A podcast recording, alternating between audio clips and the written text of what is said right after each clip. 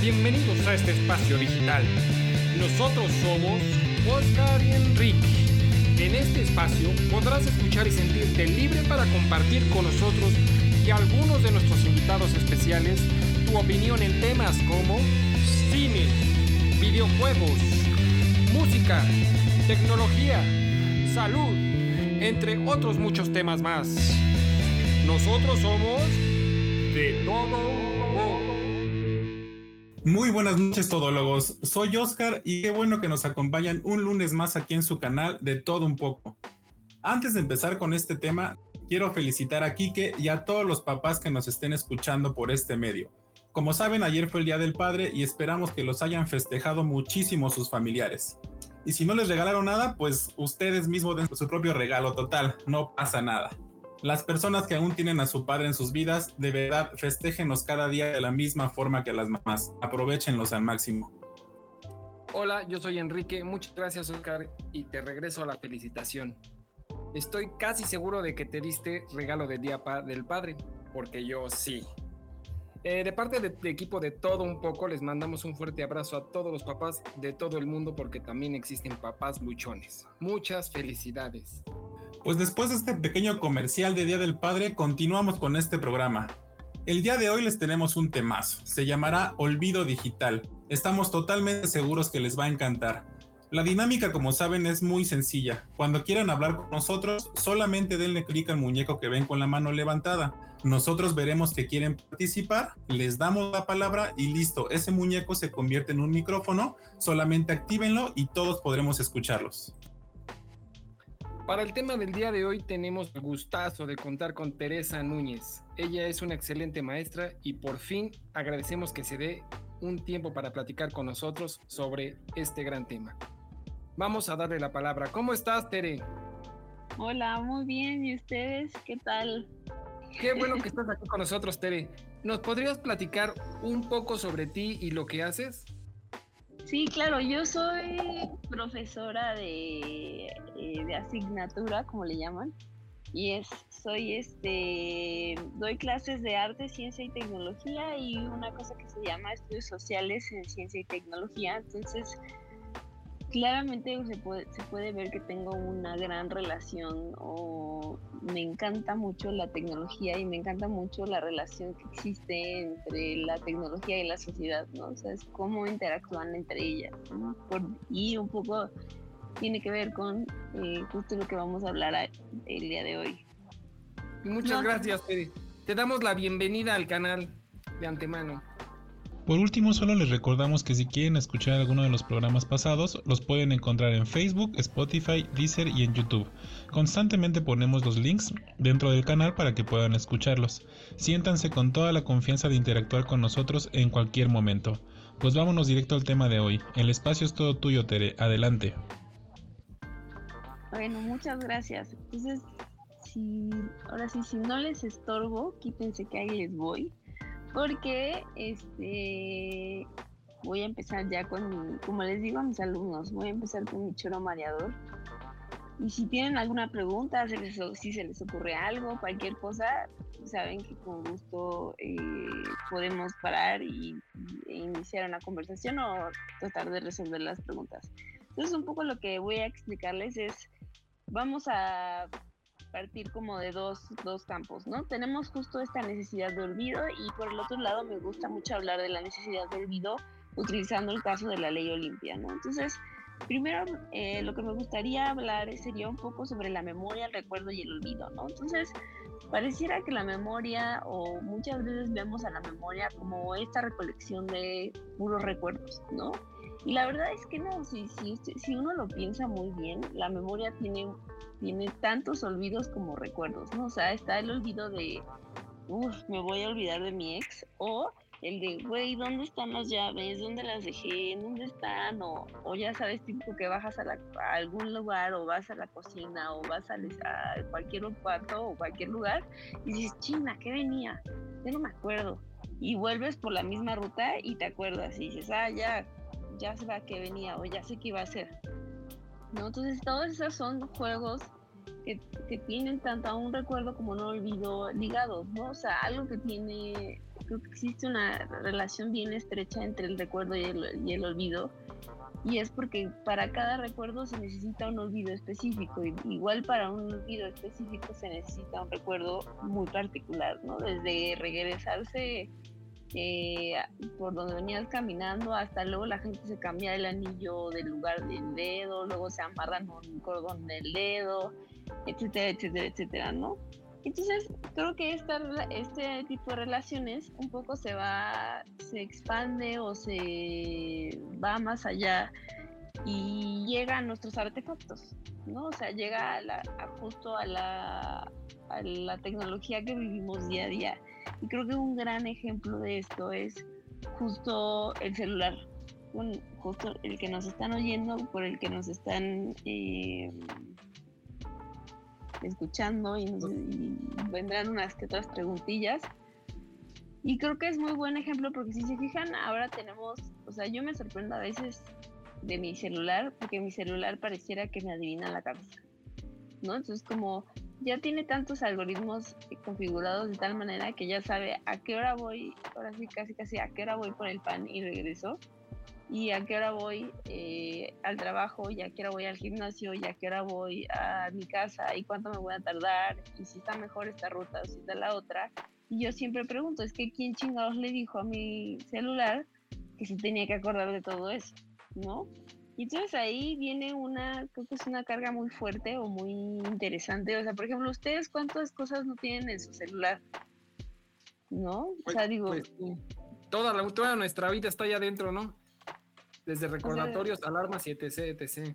Exacto, o sea, está tu agenda, o sea, por ejemplo, está tu agenda, o sea, de qué día, qué hora vas a ver a alguien. Luego, si le tienes que llamar a alguien o no, pues ahí están tus números de contacto. Está, por ejemplo, tu WhatsApp y entonces ahí están, por ejemplo, los grupos con los que interactúas. Está tu Facebook, está tu Waze, si usas Waze, o por ejemplo, está tu Instagram o está tu Twitter y todo eso este, va recabando una cantidad impresionante de recuerdos.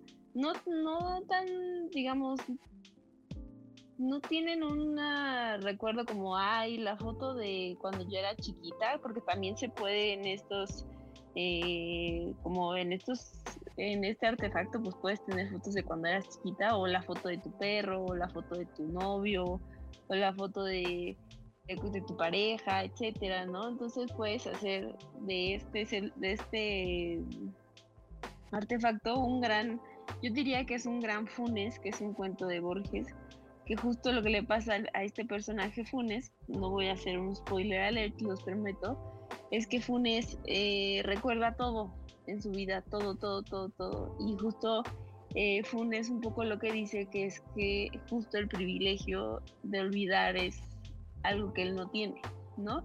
Y además si se, si se fijan, o sea, nosotros vivimos en el olvido constante, o sea, no estamos recordando todo todo el tiempo. O sea, si yo les preguntara ahorita qué, estuviera, qué estaban haciendo el 21 de junio a las 21 horas eh, hace un año, pues muy pocos me sabrían contestar la respuesta o por lo menos podríamos decir que pues encerrado, encerrados estábamos, pero no sé exactamente, no... Eh, no sabríamos exactamente qué estamos haciendo. Entonces, para mí es muy importante siempre recordar que esta relación del olvido, o sea, a veces parece que nos olvidamos de olvidar. Y entonces, el olvido tiene un lugar y tiene una presencia muy importante en nuestras vidas. O sea, el olvido no solo sirve para justo desechar cosas de nuestra mente o desechar cosas de nuestra vida, sino también sirve para resignificar, ¿no? Creo que, por ejemplo, muchas de las relaciones amorosas que llegamos a tener eh, no las olvidamos en esta lógica de un corte de tajo y a, la basura, sino que lo que nos permite el olvido es resignificar y usar esta herramienta para poder ver las cosas de diferente manera, ¿no? Entonces se me hace muy interesante ver eh, cómo justo el olvido puede ser una herramienta muy importante para muchos procesos, ¿no? Y creo que en este caso, eh, justo creo que entra eh, un poco eh, la ley Olimpia. Pero les voy, a voy a platicar un poco sobre los antecedentes de dónde o de cómo, desde dónde yo analizo esta ley, ¿no? Entonces, en Estados Unidos eh, y en Europa no sé si se acuerdan o si les ha dado curiosidad, si curiosidad seguir el tema, pero justamente en los últimos años se ha discutido mucho sobre los datos personales. O sea, ¿qué pasa con mis datos que yo justo les doy a las plataformas de acceso? ¿Qué hacen las plataformas con esos datos? ¿Qué pasa con ellos? ¿A dónde van? ¿Cómo los utilizan? Este, ¿Por qué los necesitan? De hecho estuvo como que sonando mucho lo de WhatsApp, ¿no? Ajá, exacto. Ese es un buen ejemplo. O sea, ¿cuántos no migramos de WhatsApp a Telegram? ¿No? ¿O cuántos no tenemos los dos? Por, justo por el problema de WhatsApp, ¿no? Sí, y, este incluso, incluso como están en Europa muy estrictos para este tema de, de la privacidad y a Facebook no le permiten muchas cosas como lo hacen aquí en América, ¿no? Sí, justo, o sea, y todo tiene que ver con, o sea, todas esas diferencias tienen que ver justo con el marco, marco legal que tiene cada uno de, estos, de estas regiones o de estos países, ¿no? Entonces, por ejemplo, en Estados Unidos existe una cosa que se llama la primera enmienda y la primera enmienda justo lo que defiende es la libertad eh, que hay o que existe entre los individuos. Entonces, eh, justo existe una ley que se llama eh, la ley del olvido o la ley para olvidar, ¿no? Que está justo aplicada a artefactos digitales o a, por ejemplo, si buscas algo en Google y quieres que, por ejemplo, si buscas tu nombre y sale algo que no es cierto, tú puedes apelar por un derecho al olvido y ese es un derecho digital que en teoría todos tenemos o todos deberíamos tener.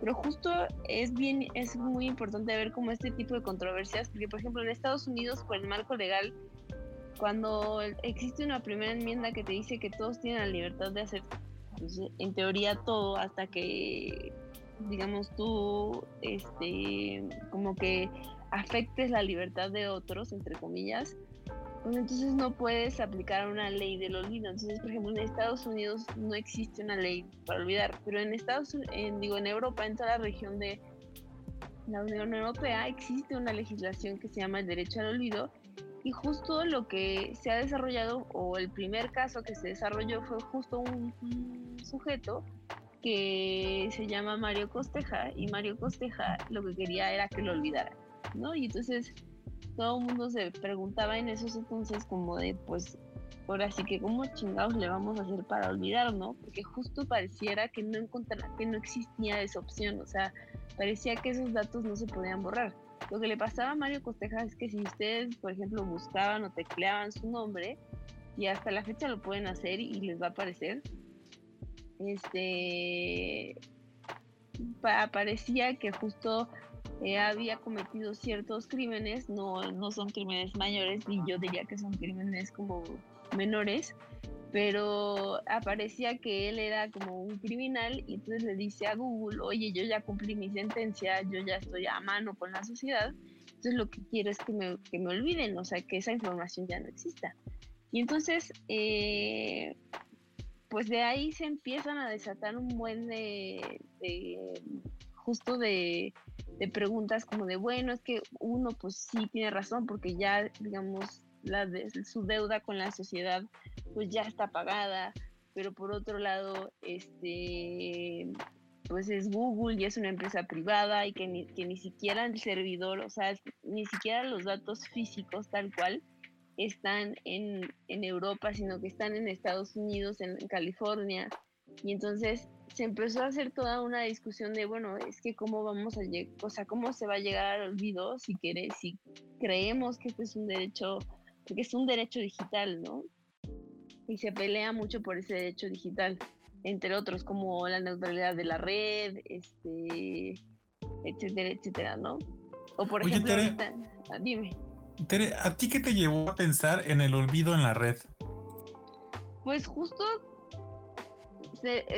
o sea, no sé, yo ahorita me río de mí, pero yo me acuerdo cuando empezó Facebook hace, uh, corté con un novio y, y yo como buena niña, este, adolescente, este, traumada y con ganas de expresarme en el mundo, pues claramente que subía todas las fotos con mi novio, todas, todas, absolutamente todas, ¿no?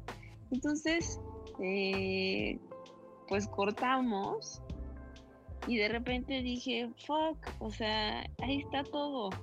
Y entonces me puse a borrar foto por foto, así, una por una, una por una. O sea, me acuerdo que me tardé, o sea, un meses, o sea, eran meses de fotos. Y las fui, justo las fui desechando y las fui tirando y las fui desapareciendo. Y justo me, me, me, me quedé pensando en si había o si hubo casos parecidos al mío, ¿no? O sea, como de, pues, güey, ya no quiero que esté esto en la red, o sea, ya no ando con ese güey y me rompió el corazón y lo odio y no quiero que tenga nada que ver con mi vida, entonces claramente lo tengo que borrar de mis redes sociales. Entonces, este, pues así empezó, ¿no? Y yo decía, bueno, es que seguro debe de haber casos parecidos. Y sí, y sí, eventualmente cuando me puse a buscar, había muchos casos muy parecidos, ¿no? O sea, existe desde una señora que quería que borraran, por ejemplo, los perfiles, no sé si ahora se han dado cuenta que justo los perfiles de Facebook, cuando una, una persona fallece, eh, aparece una leyenda como de tributo a tal persona o tributo o esta página es de tal persona, pero eso ya no me acuerdo muy bien de la leyenda, pero se calcula que en unos años va a haber más personas muertas en Facebook que vivas, ¿no? De tal cantidad de perfiles que se han creado.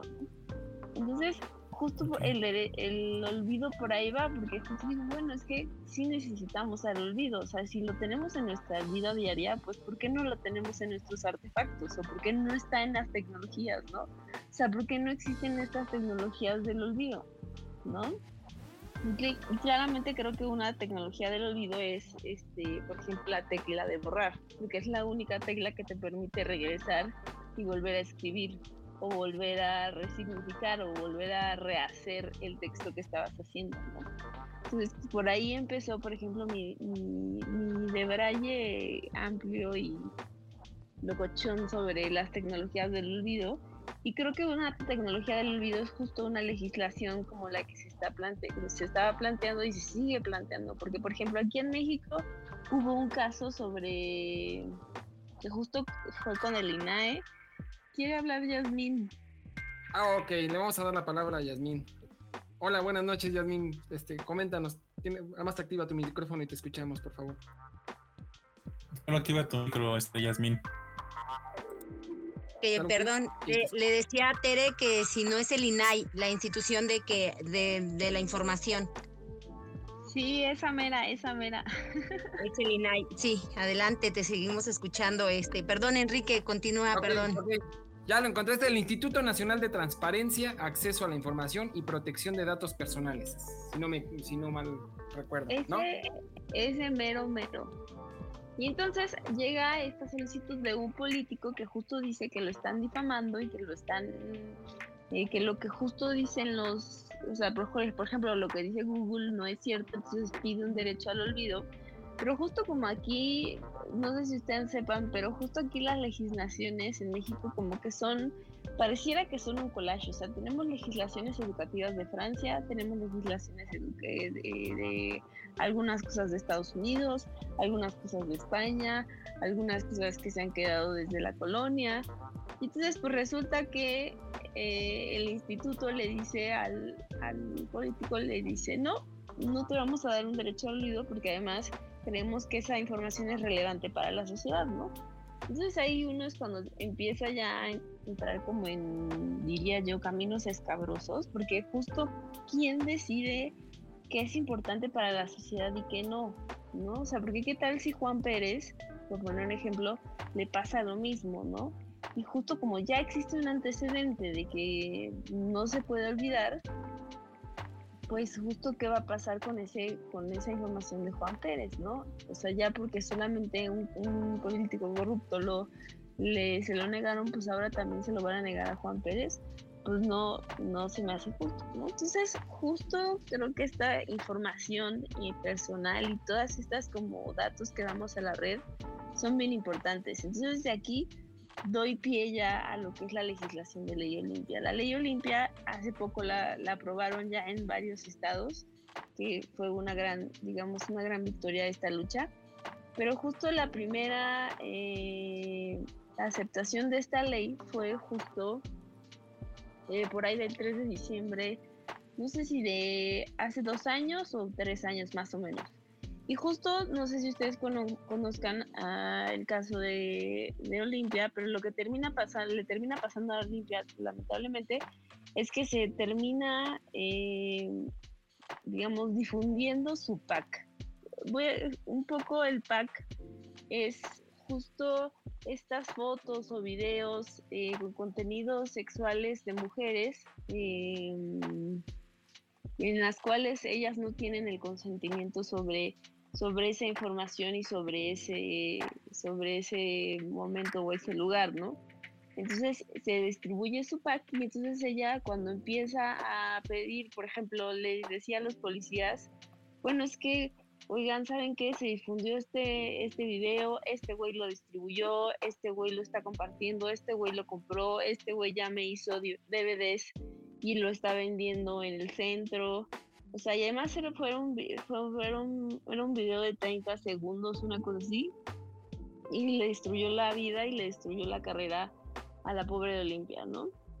Y justo mm, si ustedes buscan las, las, las entrevistas que le hacen a Olimpia, pues ven muy, o sea, es muy fuerte ver cómo sí, de verdad, le afectó este, que se filtrara esta información y que se filtrara así a buenas y primeras y que todo el mundo se enterara, ¿no? Entonces justo ahí es donde yo creo que es muy importante preguntarnos como sobre la necesidad del olvido. O sea, creo que hay casos en los que el olvido se vuelve necesario, ¿no? O sea, eh, Olimpia necesitó de un, eh, de un olvido para resignificar, ¿no? Porque además justo lo que pasa es que gracias a ese contenido y gracias a su tenacidad, es que creo que es, tiene que ver mucho ella como es y como personaje. Este cómo logra o cómo llega este y gracias a ese empuje y claramente gracias a los colectivos feministas y a muchas eh, em, organizaciones que tienen que ver con derechos digitales pues se logra la ley Olimpia no y entonces ahorita justo eh, nos, nos, mandaron em, una información, bueno, es como una pequeña infografía que les encontré sobre qué pasa eh, sobre según el tipo de información o sobre el tipo de datos o sobre el tipo de, de contenidos que se, que se distribuyen y que cuántos años de, cárcel eh, pues nos pueden penalizar, ¿no?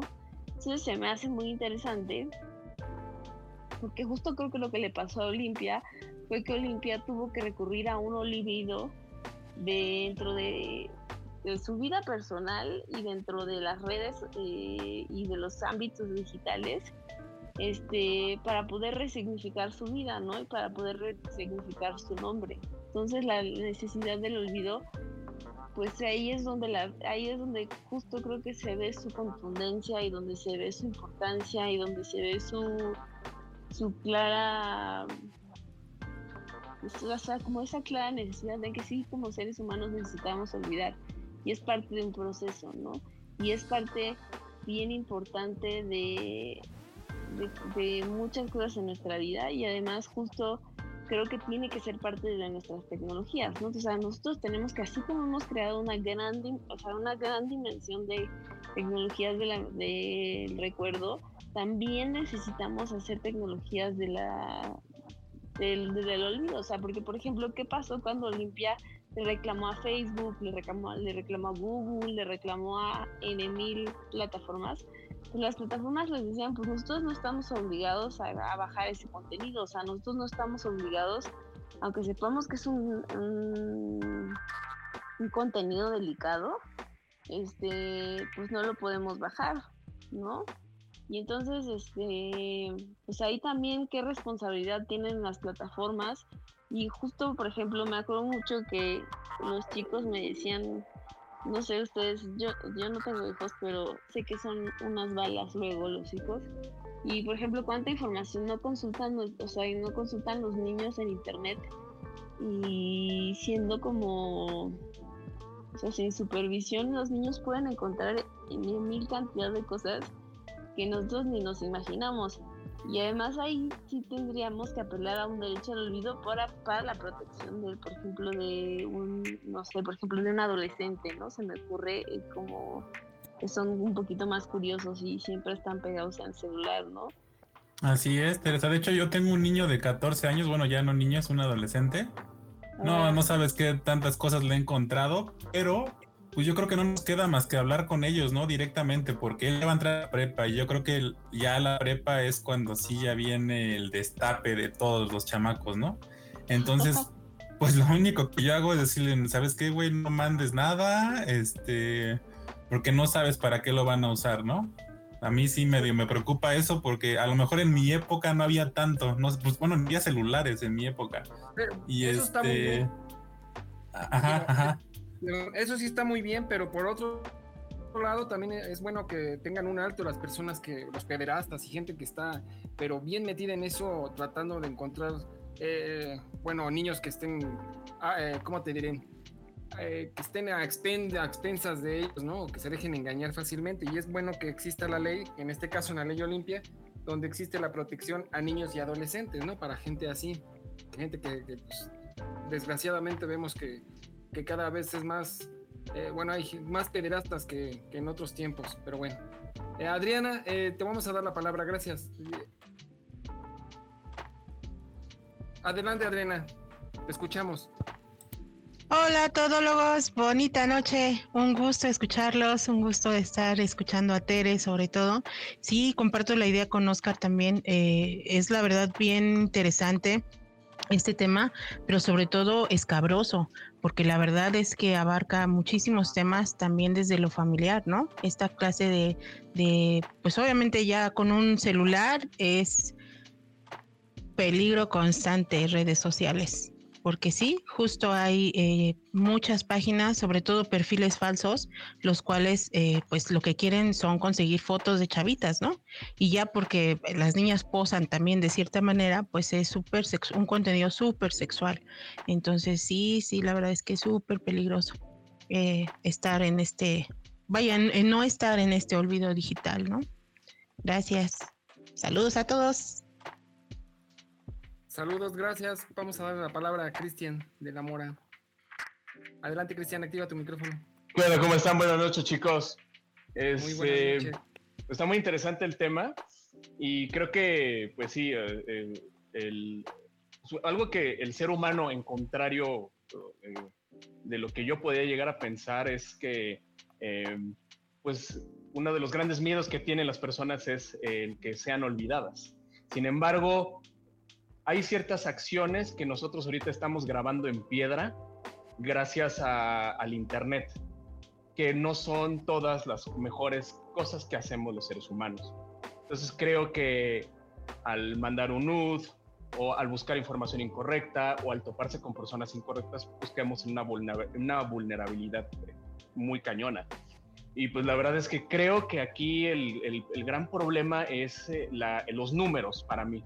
El Internet creo que ya se convirtió en un monstruo, ya se hizo algo muy gigantesco que creo que ni los gobiernos ahora pueden controlar.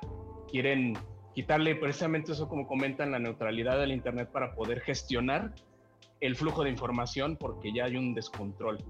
Entonces, pues, pues mucha gente, mucha gente, hay mucha gente que está malintencionada, que no, que no, este, que no usa bien la información y te puede perjudicar. Y en, recalcando esto de los números, hay un libro muy interesante que se llama Miles de Millones, que lo escribió Carl Sagan. Es un libro póstumo, pues su última obra, y habla precisamente de que antes la humanidad como que vivía en un ambiente más contenido, ¿no? Tú vivías en sociedades mucho más pequeñas porque vivías en poblaciones donde a lo mejor eran de, de decenas o de cientos, ¿no? Ya sea un pueblito o una ciudad. Sin embargo, con la carretera de la información que hay ahorita, ya perdimos eh, todo ese control, porque antes tú podías cometer un error, cometer un crimen, eh, hacer un, algo imperfecto o algo impropio y probablemente se iba a enterar tu vecino eh, o en tu, en tu comunidad. Y ahí tu olvido, pues probablemente pues, se quedaba más, más contenido en ese, en ese lugar, pero ahora ya cualquier cosa que tú hagas sale a un universo en donde tus fotos, tu información puede terminar en Rusia, puede terminar en, en otro país y puedes inclusive utilizar tu identidad para, para, este, para cometer algún ilícito. Entonces, es muy delicado, es muy delicado ese tema para mí, porque sí, desgraciadamente ahorita cualquier acción, por más eh, infame que sea, bueno, no infame, bueno, más bien más mínima, eh, puede tener consecuencias como un efecto mariposa en el Internet y puede ir de la patada y puedes tenerte ahí eh, problemas legales o morales. Y creo que pues sí debería de haber pues sí una, una ley como la que comentan para que se pueda, pues no sé, no se ventile todo, ¿no? Y, y pues eso es mi, como mi, mi opinión ahorita. Muchas gracias. Ahí les, les voy a, los dos creo que tocan puntos importantes. Creo que, por ejemplo, o sea, la primera participación, o sea, creo que es bien importante. Muchas veces eh, o es algo que he notado o es algo que justo dentro de la perspectiva en la que yo me muevo, muchas veces se sataniza la tecnología. Entonces es como, ah, la tecnología es mala. Es este como esta especie de Black Mirror de no manches, nos va a dominar y, nos van a, o sea, la inteligencia artificial nos, un día nos va a arrasar. Creo que es bien importante que seamos conscientes de que nosotros también construimos esta tecnología, o sea, nosotros somos parte de ese sistema en el que justo posibilitamos un recuerdo, posibilitamos una acción que ofenda a, a, niñas o adolescentes, o por ejemplo, justo preguntarnos por qué justo en las redes se sexualiza tanto a las niñas, o por qué estamos sexualizando desde pequeñas a las niñas, ¿no? Entonces justo ahí vienen, por ejemplo, muchas interrogantes desde, desde la corriente feminista que se cruzan con la tecnología, ¿no? O sea, justo de todos, por ejemplo, todos estos filtros que ahora hay, que te, que te suben la pestaña, que te quitan la rúa, que te, bueno, que pareces modelo, y luego cuando te lo quitas pareces, o sea, te pareces a ti, pero pareciera que no te gustas, o sea, que de repente tienes que estar todo photoshopeado para estar este como acorde con, eh, con como con esta, esta, información o esta como ideal de belleza, ¿no? Entonces es bien importante que nos hagamos cargo de nuestras, de nuestras eh, tecnologías, o sea, por eso a mí se me hace muy importante abogar por el derecho al olvido, ¿no? Y que justo no solo sea o sea, que no solo sea la consecuencia de todo lo malo, sino que desde que, desde que ya estamos construyendo una tecnología del recuerdo, como lo es Internet, pues que seamos muy conscientes que va a venir un olvido y que necesitamos eh, materializarlo, porque hubo un incidente, por ejemplo, cuando hubo una matanza en masas de estas que hay en Estados Unidos, este, pues hubo, o sea, el chavo subió el video a Facebook y el, el, el video se super viralizó. Entonces, ahí Facebook entró en un, uno, yo creo que entraron en pánico total, dos, después del de tuvieron que encontrar o tuvieron que armar plataformas que tuvieran un, un, olvido para poder empezar a bajar ese, ese contenido, porque justo algo que, que empezó a decir Facebook después es que hicieron todo lo posible para que esa información se borrara y para que justo se protegiera a los pues a las víctimas, a las familiares de las víctimas, etcétera, ¿no? Entonces creo que eso es bien importante. Ahora, de, de la otra participación, creo que sí es bien interesante como lo planteas, de que justo hay que pues hay que ver justo dónde está el olvido o dónde colocamos al olvido, ¿no? O sea, creo que el, olvido, a mí el olvido se me hace muy bonito porque no sé si ubican esta eh, película que se llama El eterno resplandor de una mente sin recuerdo, que justo es este, que hacen un aparato que justo lo que hace es olvidar, ¿no? Y entonces justo ahí es donde se materializa el, el olvido tal cual, ¿no? Pero a ver, alguien quiere hablar, bueno, quieren hablar varios, entonces...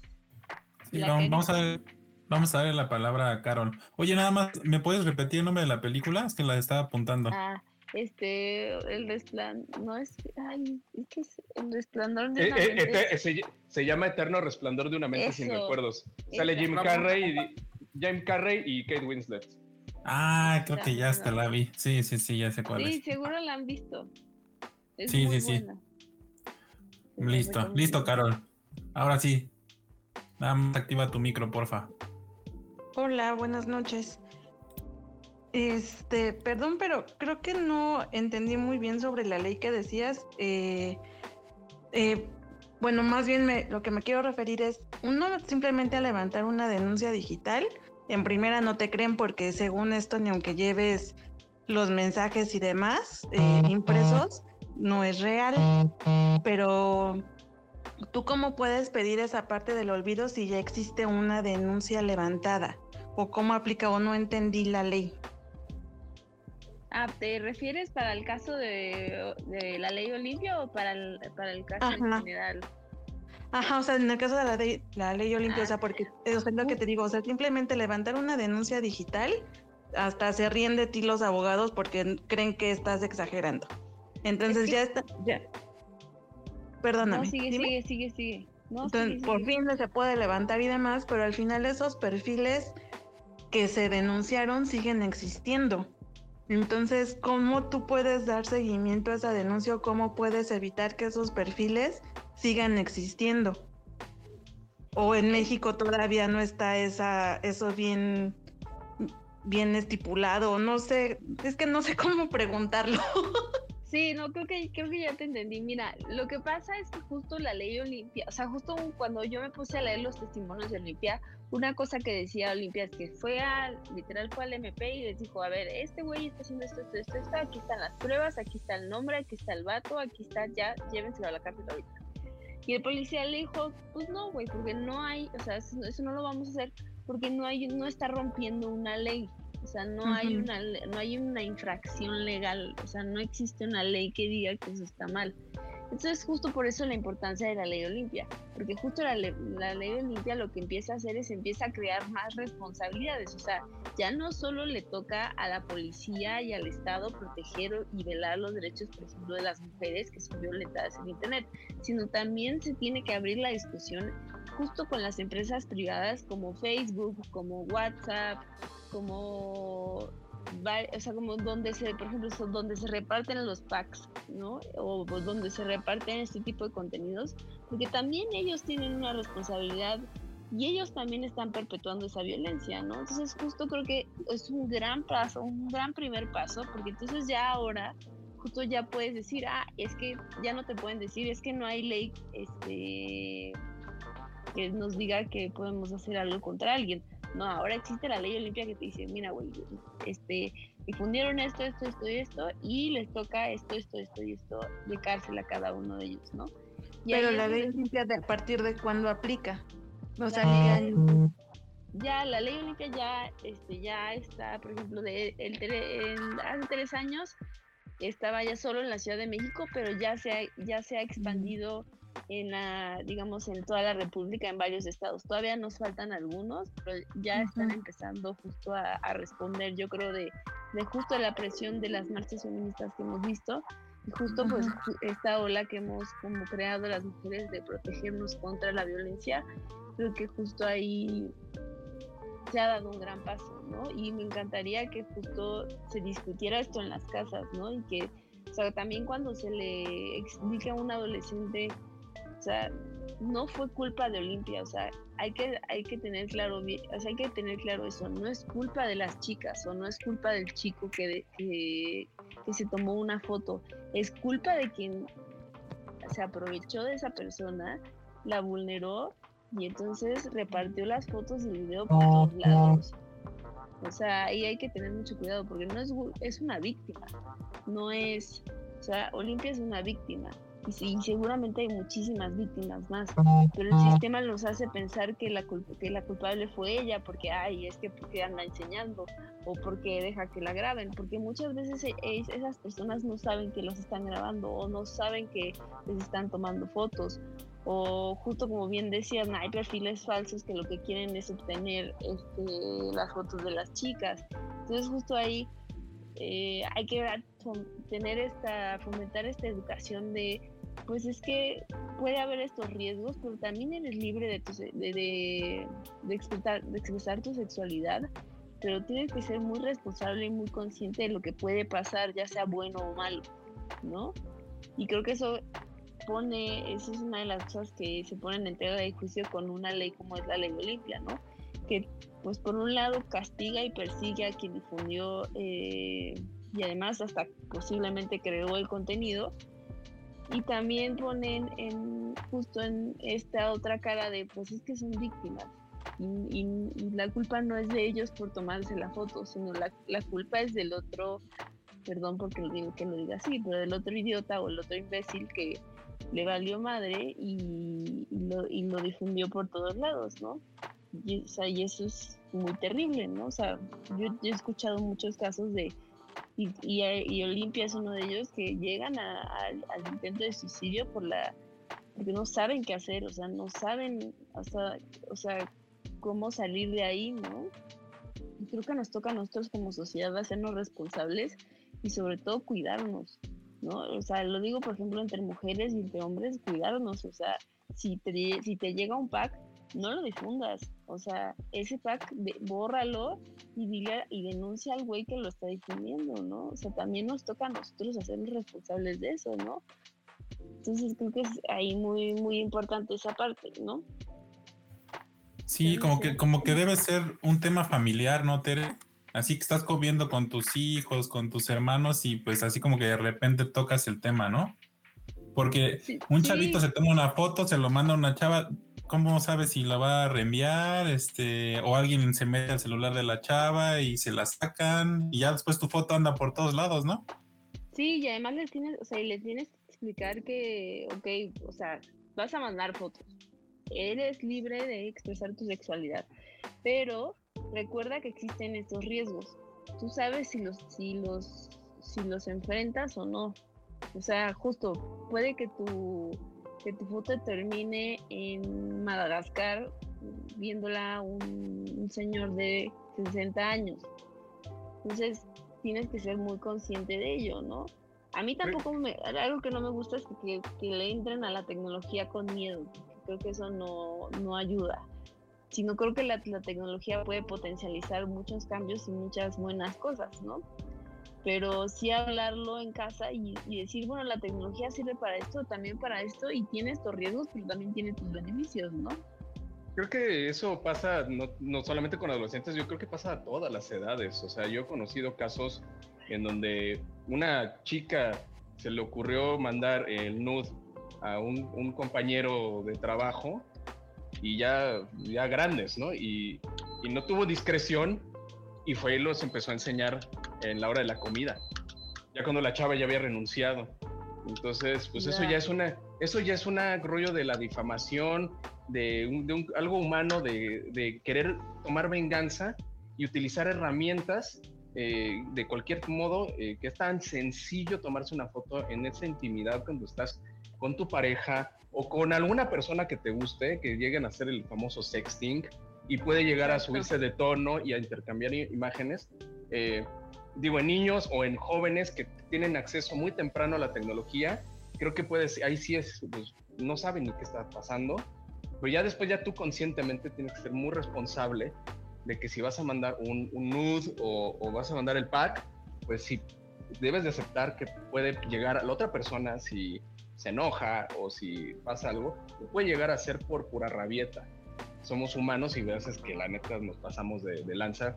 Cualquier persona puede entrar en ese momento y se lo va a enseñar a la mamá de la, otra, de la chica o a sus amigas o, o simplemente lo pone público en, en, público en Facebook que aunque dure cinco minutos antes de que te lo bloqueen, es el daño se puede hacer eterno, porque ya lo vi, ya lo vieron, o sea, ya, ya es algo que dañó tu reputación para siempre. O sea, podrá haber a lo mejor una censura, un castigo, una penalización, pero ya las personas que, se, que lo alcanzaron a ver, ya no se les va a olvidar. Ese es el gran problema. Que eso, y lo recuerdo mucho en una película donde hablan sobre cómo es un chisme, ¿no?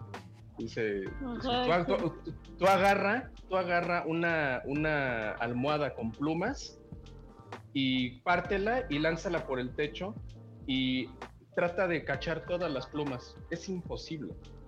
Ya no puedes. O sea, una vez que el viento se llevó las plumas de, la almohada, eh, ya no puedes volver a recogerlas. Entonces, así, así funciona cuando algo se difama, cuando algo se sale de control y ya no, ya es imposible, porque alguien va, alguien va a copiar la imagen, le va a tomar un screenshot y lo va a duplicar. Y, es, es, muy delicado para mí todo ese tema. Adelante, Yasmin, te escuchamos. Activa el micrófono. Muy bien. Y hablando de todo esto que comentaba este todos, este Cristian y demás, eh, también es importante recordar que hay instituciones federales que protegen precisamente eso y que dan seguimiento a que la ley Olimpia se cumpla.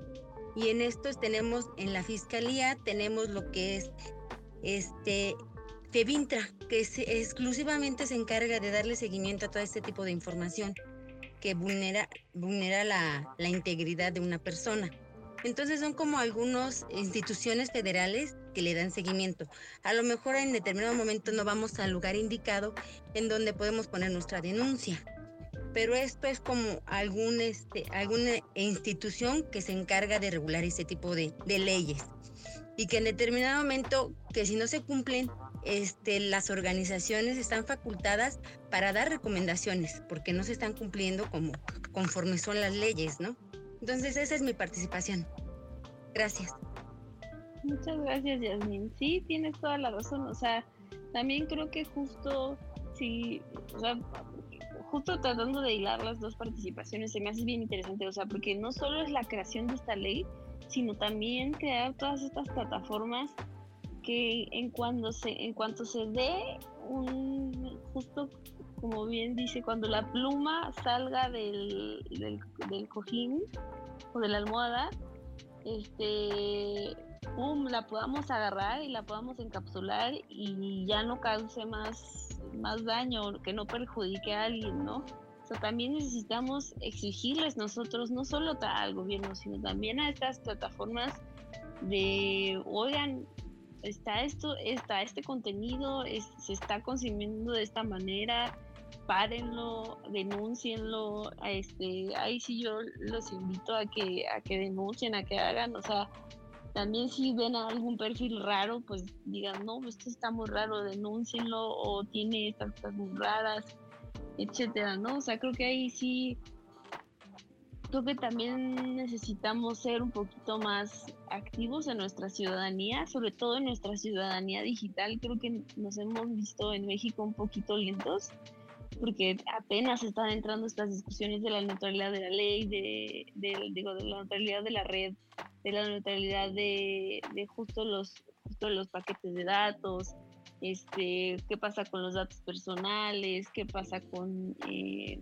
con las plataformas digitales, etcétera, etcétera. Entonces ahí sí yo les invito a que sean un poco más, si seamos como este ciudadano un poquito más guerrero, y nos, nos empoderemos muy, muy, muy cabrón y si digamos como, pues esto no me gusta, esto sí me gusta, esto, esta, esta ley pues le falta esto todavía, o sea, pues, como que a la ley Olimpia todavía le falta, creo que este pedazo de decirle a las plataformas, oye, tú también estás en este, en este meollo, o sea, la distribución de esos contenidos es por tu culpa también, ¿no? Entonces tú también tienes que tomar acción y, y, decir qué onda, ¿no?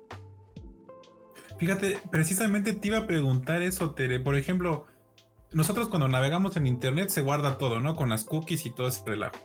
Entonces, pues sería fácil detectar a una persona que anda viendo páginas donde hay, este, no sé, a lo mejor fotos de niñas, ¿no? Sería muy fácil que, no sé, un, un Chrome, un Google, este, les pase ese tipo de información o es algo muy complicado. Pues es que normalmente lo, lo, que pasa es que cuando se buscan ese tipo de cosas, se buscan en, la, en una cosa que se llama la dark web, que es una, digamos que es un internet que es poco rastreable y que es solo por códigos, o sea, no cualquiera, o sea, digamos, no un, usuario cualquiera o, como nosotros no, no entra tan fácilmente, pero hay mucha gente, digamos que es como un mercado negro y entonces ahí tú puedes pedir este pues lo que se te antoja y por ahí te lo mandan. Y entonces luego ahí se vuelve más, ya ahí se vuelve digamos más peligroso y más riesgoso el asunto, ¿no? Entonces, pues justo ya la lo que pasa con la dark web, que, dark web es que como que todo el mundo sabe que ahí está, todo el mundo sabe que se puede entrar pero es muy difícil de rastrear, de, acotar, de decir, bueno, es que pasó aquí, ya, ya, ya, ya, porque ya ven que puedes cambiar tu IP o puedes tener VPNs, que son como estas protecciones a tu, a que no te jalen tu información, ¿no? Entonces, por ejemplo, si alguien busca, si tú tienes un protector, digamos un VPN, tú puedes este, cambiar, por ejemplo, ahorita estar en México, pero si yo cambio el VPN, después voy a estar en Irlanda, ¿no? Y después puedo estar en Sudáfrica. Y, y todo eso se vuelve, justo es una de las cosas que tiene la web, ¿no? Que, que, sí se ha vuelto una gran herramienta para muchas cosas, pero también se ha vuelto una gran herramienta para cosas muy oscuras, ¿no? Una última pregunta antes de darle la palabra a Ulises. Este, por ejemplo, aplicaciones como esta, no sé, como Telegram, de repente hay, hay algunos grupos donde puede haber gente de todas edades, ¿eh? desde 14, 15 hasta 60 años, y de repente alguien sube un video pornográfico. ¿Este rastreo sería más fácil, por ejemplo, en Telegram, a diferencia de las páginas web? ¿O es igual de complicado? Pues fíjense que de Telegram no sé, pero quizás sí es complicado, ¿eh? Porque, porque justo hay sí los, este, los que saben de, modificar sus localizaciones y de dónde, y como encubrir o encriptar de dónde vienen las cosas, pues ahí se vuelve como muy difícil perseguir el delito, porque los datos que te arrojan no son los datos este, digamos, exactos. O sea, no es una dirección exacta, es una dirección, o sea, en China o en Japón, y pues que va, y por ejemplo, ¿qué va a hacer la policía cibernética de la Ciudad de México? Pues va a decir ah, pues, que está en China. Sí, sí, sí. Y, está en China además, ¿no? Sí, sí, sí, muchas gracias, Tere. Ahora sí, pues vamos a ver la palabra a Ulises. Activa tu micro, Ulises, porfa. Hola, ¿qué tal? Buenas noches. ¿Qué tal? Buenas eh, noches. Yo tengo, yo tengo un par de, comentarios con esta onda. Primero, eh, sí mencionar que sí esa ley, como bien comentan, entró en vigor hace un tiempo y la la, pero también aplica para todos, ¿eh? O sea, no nada más es, porque se entiende mucho que es como para proteger a las mujeres. Pero no, también está la, la o sea, también vaya, como todas las leyes, eh, no hay género, entonces aplica para todos porque también está el otro lado de la moneda. También están las personas, mujeres que pues te engañan, las mujeres que, que, mienten para tener obviamente pues sus objetivos que son los mismos que los hombres o que se están mencionando aquí. Eh, por ejemplo, mucha gente no sabe o, o, obviamente no leen los contratos, ¿no? Como todos lo hacemos, de cuando metes o das de alta una cuenta en Facebook o en alguna plataforma que te ponen ahí un contrato de 20 mil, 30 mil palabras, ¿quién lo va a leer, no? En donde obviamente cedes los derechos de tus imágenes. Entonces, como bien Facebook, Google y todas esas plataformas, pues que son masivas, eh, de entrada, pues ya toda la información que subes, pues son de, es de ellos, ¿no? O sea, tú ya la estás cediendo.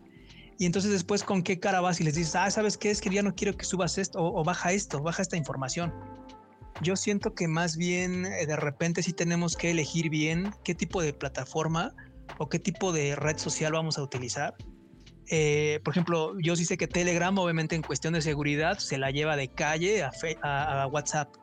Y mucha gente dice, no, pero yo no uso Telegram porque pues ni siquiera la conocen, yo creo, esa es la realidad. Y, bueno, utilizan la, la, clásica que todo mundo usamos, ¿no? La de WhatsApp, como se comentaba en un inicio. Entonces sí creo que también es importante pues elegir este tipo de cosas. Y la otra, el otro comentario que quiero decir es, em, no sé, es como cuando eh, a mí sí me llegó a pasar, ¿no? De que estaba yo navegando y eh, obviamente hace muchos años que estaba yo en la universidad, estaba navegando y de repente una página te llevaba a otra, otra página te llevaba a otra, otra, otra y de repente decías, ah, chinga, ¿yo qué hago aquí? Ya cuando veías, estabas en un portal, como bien dicen, tal cual que, se veía más, pues más pirata que, nada. Y, este, ya con virus, ¿no? Entonces, ¿cómo entraste ahí? ¿Cómo llegaste? Pues quién sabe.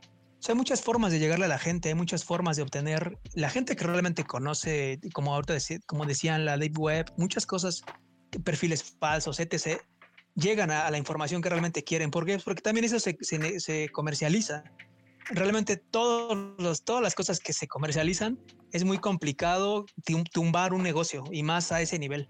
Entonces, eh, como decían ahorita, ¿cómo, ¿cómo no los pueden localizar? puta, créeme que es súper complicado. Hay un video también en YouTube de un cuate que mata unos gatos. No me acuerdo cómo se llama, pero búsquenlo. se, eh, llama, se, llama, se llama Don't Fuck With Cats, ese documental. Ese documental es muy bueno, es muy, muy bueno porque ahí te das cuenta obviamente del tipo de, de todo lo que hace la gente, digamos, por de entrada por likes, de entrada por eh, bueno, ese puede ser una, ¿no? Por likes, por, por darte a conocer, por decir yo hago esto. Obviamente hay muchas, muchas este, vertientes y hay muchas formas de ver las cosas, pero bueno, a lo que voy es, es muy complicado obviamente decir, este cuate está aquí. Es muy complicado. Entonces, y obviamente aunque se sepa, yo creo que es muy complicado. Si aquí va, abajo del agua vas al MP o, o X y das dinero y no pasa nada, imagínate esos niveles que son de millonadas porque de la industria pornográfica, pues es de millones. Entonces, pues bueno, es muy interesante el tema, pero es mucho más allá, yo creo, ¿no? Entonces, bueno, esa es mi participación. Saludo a todos. Sí, la verdad el tema nos da para mucho. Oye, hay, rápido, hay un documental muy bueno en Netflix que se los puedo recomendar a todos, que se llama El Dilema de las Redes Sociales, donde se habla perfectamente de todas esas como, como brechas legales y morales que hay, sobre todo en redes sociales, eh, y cómo se puede llegar a perseguir a una persona o los algoritmos eh, que se utilizan para utilizar tus datos y con las consecuencias que existen en las personas, eh, sobre todo, todo lo que ocurre en la web. Y es muy interesante, la verdad es que le deberían de echar un, le deberían de echar un ojo a todos y prácticamente lo que te recomienda el documental es eh, borra, borra tus redes sociales, o sea, no hay como, no hay mucho que hacer, más bien borra tu Facebook porque esto está muy, muy difícil. Hay muchas empresas involucradas eh, comercialmente, sobre todo con el uso de tus datos. Así es. Pues por eso, por eso creo que como decía Ulises, este... que... que, aboguemos por, perdón, que aboguemos por nuestro olvido, que que así como creamos estas plataformas que son los monstruos y que son eh, que pueden comercializar tantos datos con, o sea, por ejemplo, el Big Data, pues también seamos capaces de hacer lo contrario, ¿no? De, pedir y de exigir que, que, nuestro olvido sea y se haga, ¿no? O sea, creo eso es para mí como lo más importante, ¿no? Pero van chicos, si vas a hablar de algo. Eh, eh, Adriana creo que quería hablar. Adriana Tello, ¿querías Comentarles, ¿no? Sí, es justo eso, coincido completamente con, con Ulises y con eh, Chris Isra, porque, bueno, también ha sucedido, ¿no? En esta cuestión en donde hay violencia justo eh, intrafamiliar y que también han sido casos de violencia contra hombres, eh, pues te vas incluso a configuración y te das cuenta que cuando incluso registras una aplicación, tú das el derecho a esa aplicación a que comparta o que incluso te enlace, ¿no? A, personas que comparten tus mismos gustos. Y ahí dices como, wow, ¿cómo es que, que todas las macros y algoritmos están tan enlazados que pueden incluso buscar gente que está a mi alrededor que busca lo mismo que yo?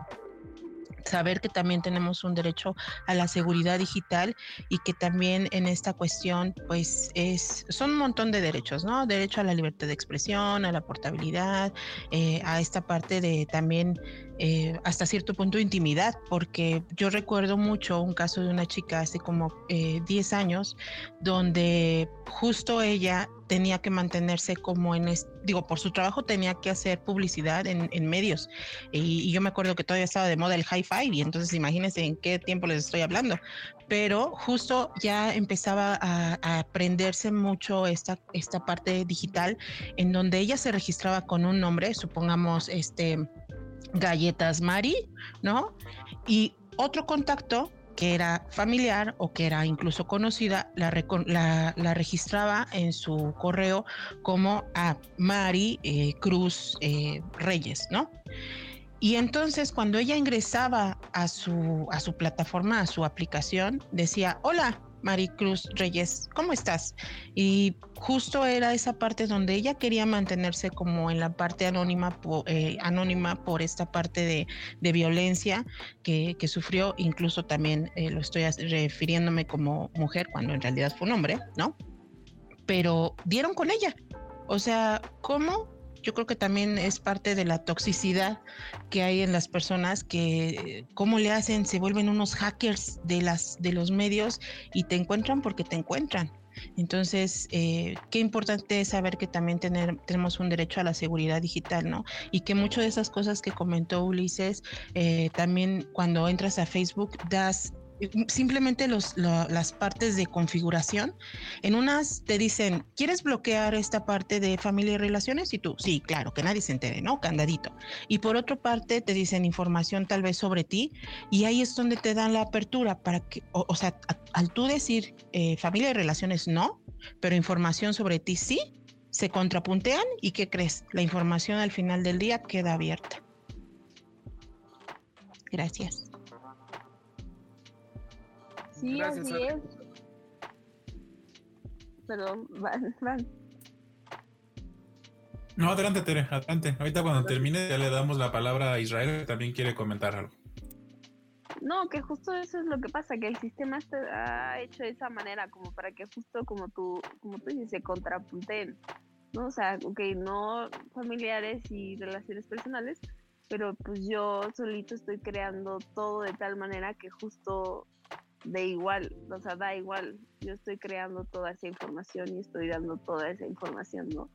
Entonces eso es como lo peligroso, ¿no? Y como que pareciera un arma de dos filos, pero, pero es interesante, ¿no? Como si acepto unas cosas y no acepto otras como dice Ulises, hay un momento en que dices, ah, no pasa nada, yo no soy importante, no importa que esté ligado a WhatsApp, Facebook, Instagram y todo, pero resulta que luego a veces estás chateando y mencionas una marca y ya te mandan los anuncios de la marca y tú dices, ¿cómo es posible? Entonces te supone que era una, chat, una charla privada y, y pues me están mandando publicidad donde nunca la pedí.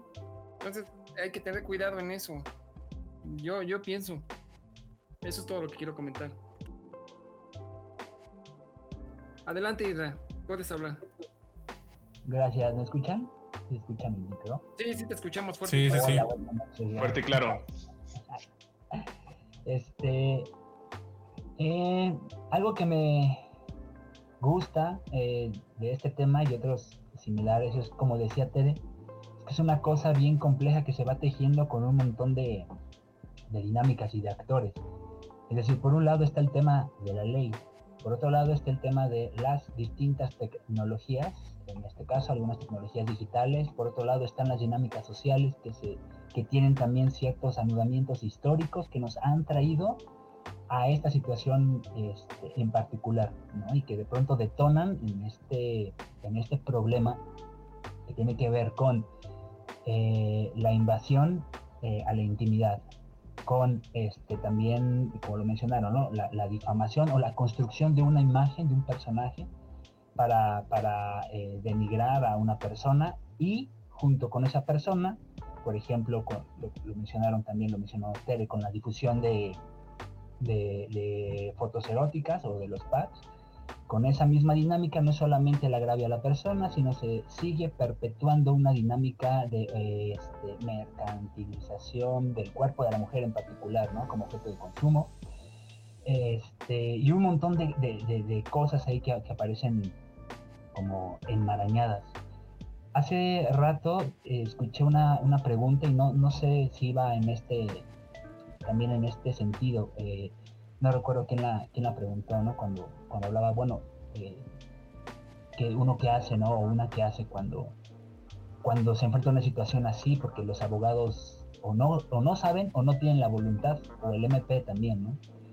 Eh, la única eh, referencia que yo tengo, la, la, comparto, es que hay una organización, quizá la ubican algunas personas entre ustedes, que se llama Abogadas con, con Glitter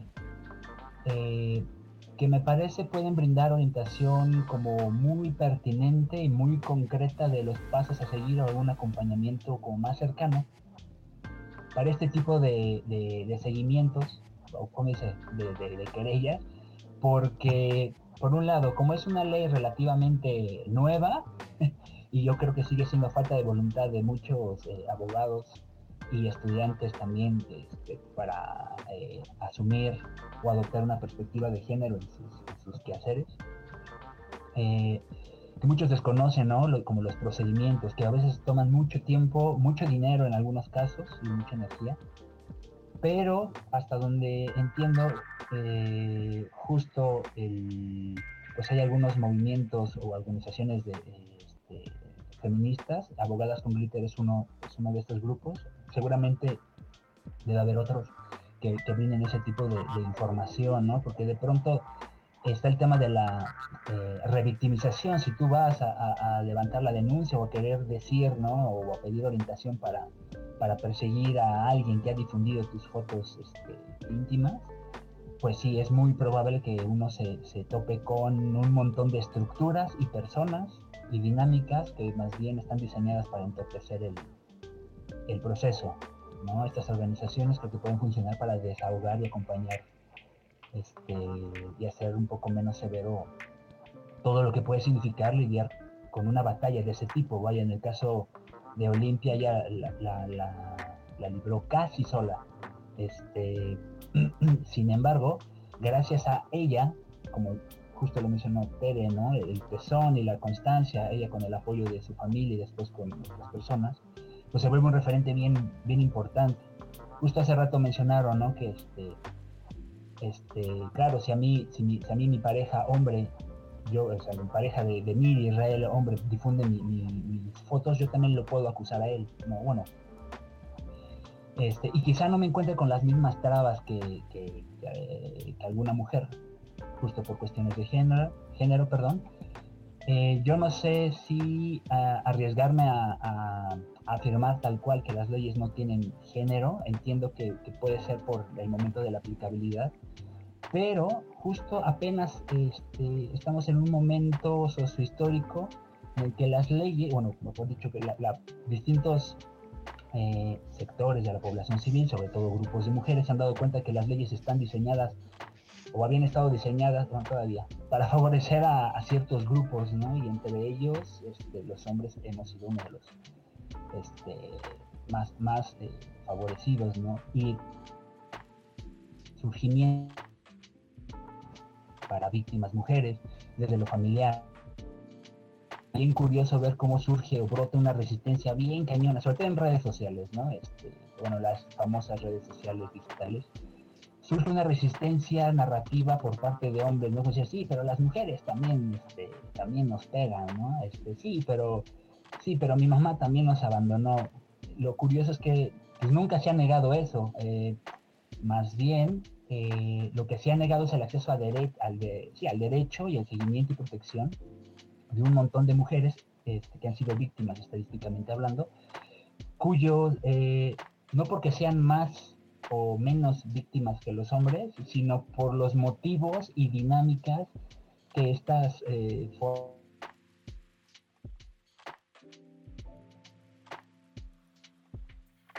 Creo que ya te fuiste, Isra. Ya, creo que Telegram le dijo, creo que es espacio de Tere, ¿no? Sí, lo perdimos. Por... Sí, Telegram dijo, oye, ¿qué onda? ya, ya regresaste, güey. Continúa, continúa. Creo que tengo un fantasma que me hace lo mismo cada vez que hablo en su programa, güey. Todo bien, güey, por lo menos para que no te quite la comunicación. Este, pues eso, o sea, la neta, muchas leyes que ahora podemos aprovechar nosotros, hombres, como, como potenciales víctimas, es que también han sido impulsadas por las, por las mujeres, ¿no? Como el derecho a, la paternidad, es decir, ejercer una paternidad en, época laboral, este, que todavía ahí nos falta un montón de, exigencias a nosotros como hombres. Y ahora, si, si, si, mi, si mi pareja, hombre o mujer, da igual, difunde mis fotos, yo claro que puedo eh, pedir ahí como una, este, una acción legal, pero justamente es gracias a, la acción de, este, de un montón de mujeres que se han movilizado, a diferencia de, los güeyes, ¿no? Que más bien estamos acostumbrados a aguantar los madrazos, pues porque, porque, porque eso nos toca. Eh, finalmente, y haciendo un salto ahí eh, en cuanto al uso de las redes, es verdad, cuando uno firma el contrato para usar Instagram, este, Twitter, Facebook, cualquiera. Que además, puta, se nos olvidó que Internet es mucho más vasto que eso y terminamos creyendo que Internet es Facebook, YouTube y Instagram y ya, ¿no? Para le de contar. Eh, firmamos un contrato para ceder los derechos de, nuestras creaciones o publicaciones. Eh, pero eh, justo eso no es motivo para deslindar la responsabilidad de estos dueños de las empresas y también aunado a esto, recuerdo, hay un, recuerdo un video de Animal Político, este, por ahí lo debo de, tener como ubicado, luego se los comparto para que lo pasen por el, por el chat, donde justamente comparten algunos, algunas este, recomendaciones, ¿no? De, a ver, este, si tú quieres este, eh, tener una interacción sexual a través de medios digitales, este, o, eh, erótica, o sexo amorosa, lo que sea, mira, toma en cuenta esas cosas, ¿no? Por ejemplo, que no, que no aparezcan rasgos reconocibles como marcas, tatuajes, lo que sea, o similares, ¿no? Que el rostro, pues no, que no se vea, que el enfoque sea de este tipo. Vaya, a mí me parece como muy pertinente porque no, no sataniza eh, la interacción sexual, sea con, con quien sea o entre los quienes sean, más bien trata de hacer énfasis en el propio como, como cuidado sin negar, por supuesto, la responsabilidad de la persona a la que está recibiendo. Por supuesto, lo básico es que ambas personas, o sea, hay tríos, este, las tres o lo que sea, estén en común acuerdo en que esa, esa información va a estar eh, distribuida, porque ese es el gran problema. Eh, justo lo mencionaron al principio del programa. Si te llegan a ti unas fotos de sea quien sea, de, este, de corte íntimo, sexual, erótico. Eh, de entrada tú no las pediste, te las mandaron sin tu consentimiento. Luego, eh, seguramente la persona que aparece en esas fotos tampoco dio su consentimiento porque a ti ni te conoce, cabrón, ¿no? Y tristemente es muy común en grupos de, de, de WhatsApp donde por supuesto son casi exclusivamente o exclusivamente hombres los que suelen sí, tener esta, esta conducta, ¿no? O esta forma de, intercambio de, de, de, imágenes o información de este tipo. Eh, de ahí que todo el, el, ¿cómo se dice? Pues sí, todo, todo el asunto, todo, todo, toda la, esta batalla que, que formó parte de lo que ahora brota como la ley Olimpia, sacó a la luz ¿no? Así, un montón de dinámicas, primero personales, sociales, eh, este, huecos legales, también eh, eh, intereses económicos, justo lo mencionaron, este, donde lo que, lo que reina es una lógica de mercado, donde da igual lo que vendas, aunque sea el cuerpo de, de, una persona.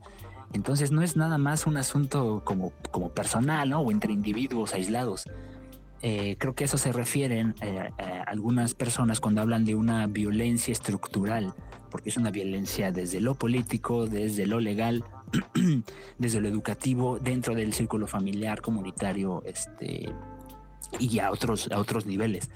Por eso decía que el tema es, a mí me parece sumamente complejo y hay que tener claro un montón de cosas y también verlas desde, como, como desde su perspectiva histórica, ¿no? Justamente hablando de, la, de, las memorias, ¿no? Hay cosas que sí vale la pena recordar, este, qué es lo que nos ha traído como a estos momentos, y hay otras cosas, justo como lo que mencionaban, aquellas cosas que causan más, más, eh, más dolor, más daño, que quizás eh, sea necesario eh, este, hacer, hacer olvidar. Gracias.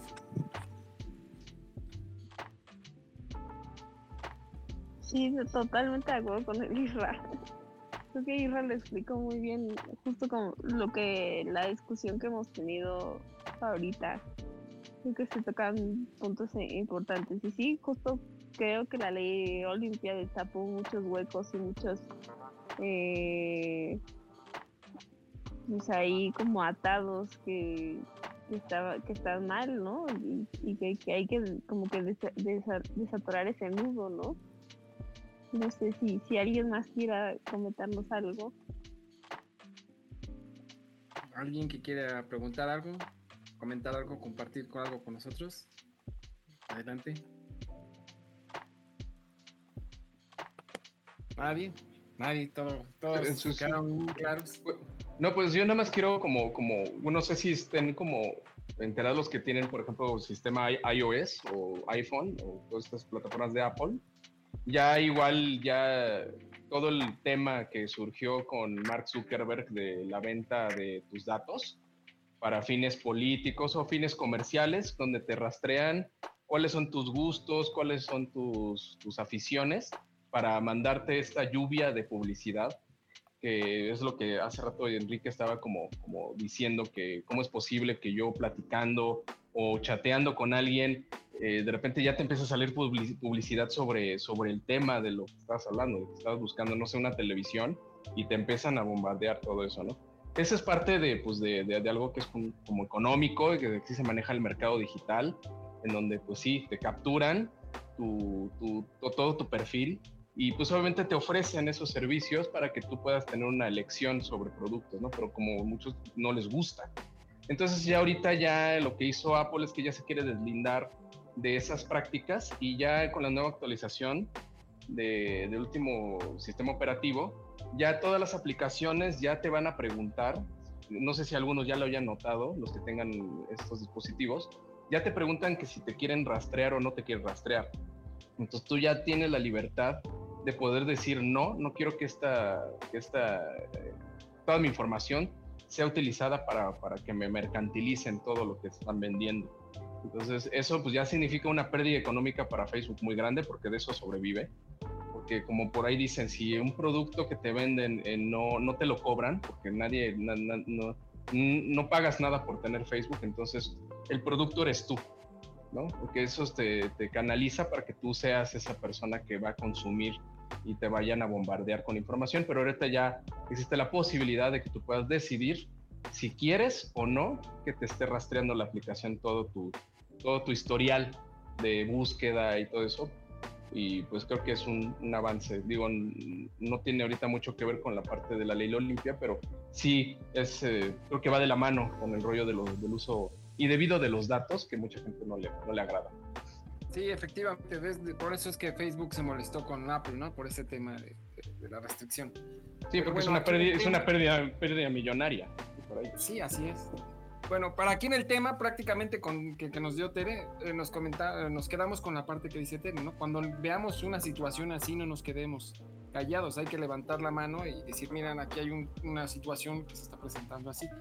Y por el otro lado, nos quedamos también con lo que comenta Oscar, hay que comentar, hablarlo en casa y decir todas las consecuencias que pueden pasar, más, más a los a la gente joven, a los muchachos que pues que les llegan cosas así como los packs y todo, en vez de en vez de compartirlo en WhatsApp y todo para, para reírse o, hacer cualquier cosa con sus amigos, que vean y levanten la mano y están en desacuerdo y esto no debe ser así por esto y esto y esto y que y que comprendan cuáles son las consecuencias de una situación de esas.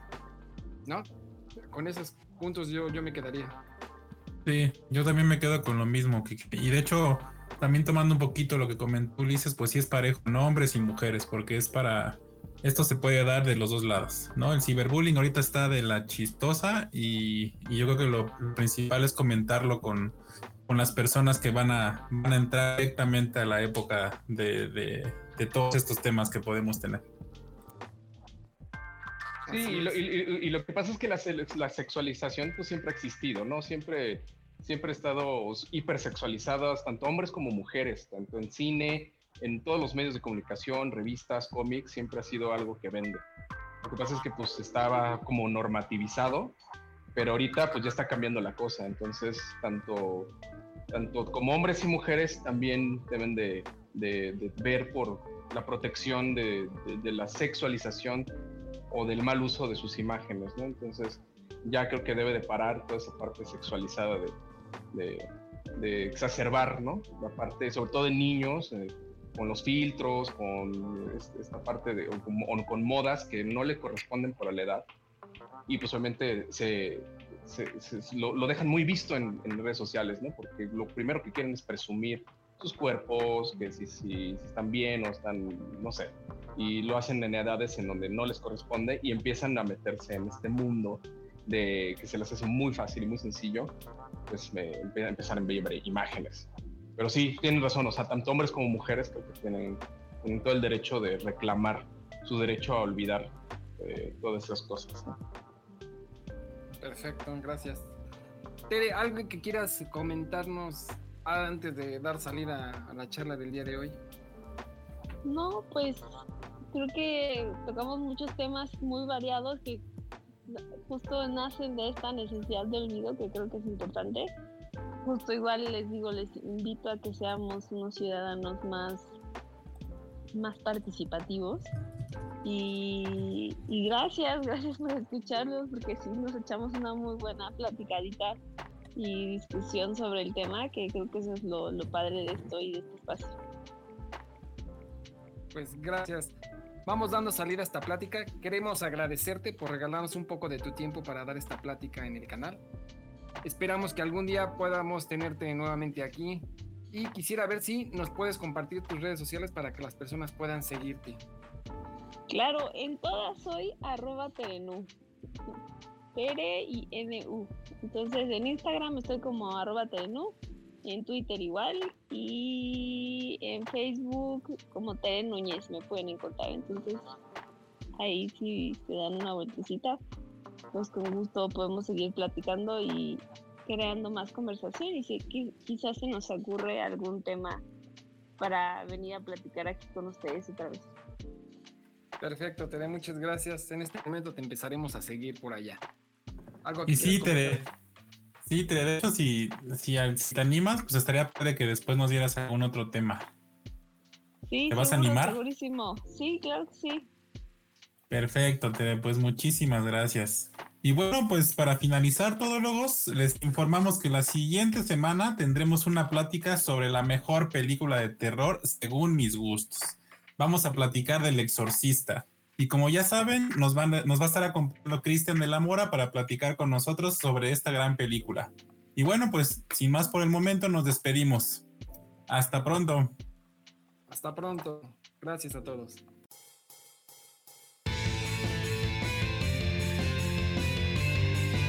Esto fue de todo un poco. Nosotros somos Oscar y Enrique. Les damos las gracias por haber estado un momento con nosotros y esperamos escucharlos en nuestro próximo capítulo. No se lo pueden perder.